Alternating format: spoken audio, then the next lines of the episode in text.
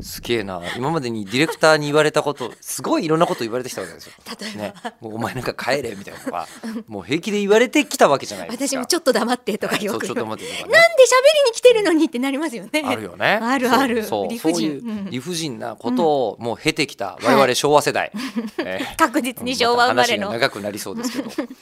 の時代全部行きましたからね我々。そうですね。はい。平成の間ご結婚なさらなかった方のことを、平成の時代をジャンプして平成ジャンプって言うって聞いたことありますけどね。そうなんですよだから私、吉田さんとやらせてもらってるあのアシスタントを務めております、D スタジオはいという番組の中でタロット占いをしていただけるああってりいまうしたね機会があった時ありにましたねもう間もなく近づいてきているその平成ジャンプをするのかしないのかっていうところをうん占ってもらった結果、うん多分平成はジャンプするだろうけれども、いつか幸せになれますっていういつか幸せになれる。っていうああまあとりあえずはもう今年中のね今年中うん話が出ましなたんねとかね。ちょっとあのうんディレクターがなんか喋喋りり出出ししててるるんんでですすよけど。 でこれがあの僕らが今びっあくりしりましたえない指示をデはいィレクターにされたっていうやつで、あの前回の放送で、うんえー何をしたかというと、うんえー口を開くまああのね物販初めてやろう、はいでその物販は何かというと手拭いを作って印象的な言葉を染め抜いてうん買ってもらおう、うんただコストが高いのでそうどうかなでそし少ないて量しか作れないからねね、あのうんこうもううちの、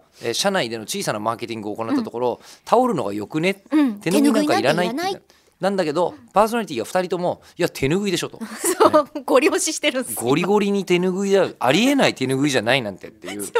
話をさせていただいたところ、はいえーもう今すぐあのねスポーツタオルがねもうね今ねあのね、無ノールックで折れたんですよ、あいつ。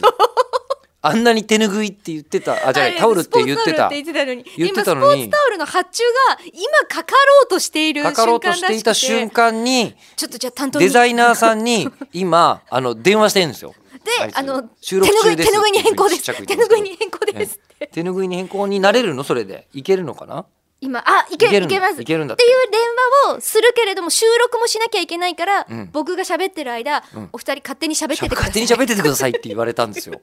初めての ディレこクショれンでしたはねない衝撃的だったはいねた。だまあこれでちうょんっとお高めにはなってしまうんですけれども、そうそう手拭いがそう確実に皆さんの元にお届けできることになるでしょう、まあ遠方でも納品され欲しればいという方のために、当日にお越しいただけないというお方越しいただけないい方のためにネットで買えるって話があって、はいえーでメルカリ説ってあったんですけどメルカリじゃないんだ よねメルカリ説はね吉田さんだけが急に急唱えに出出ししたたんのですか、えーヤフーショッピング説来ましたねこれ説じゃなくて本当なのあのー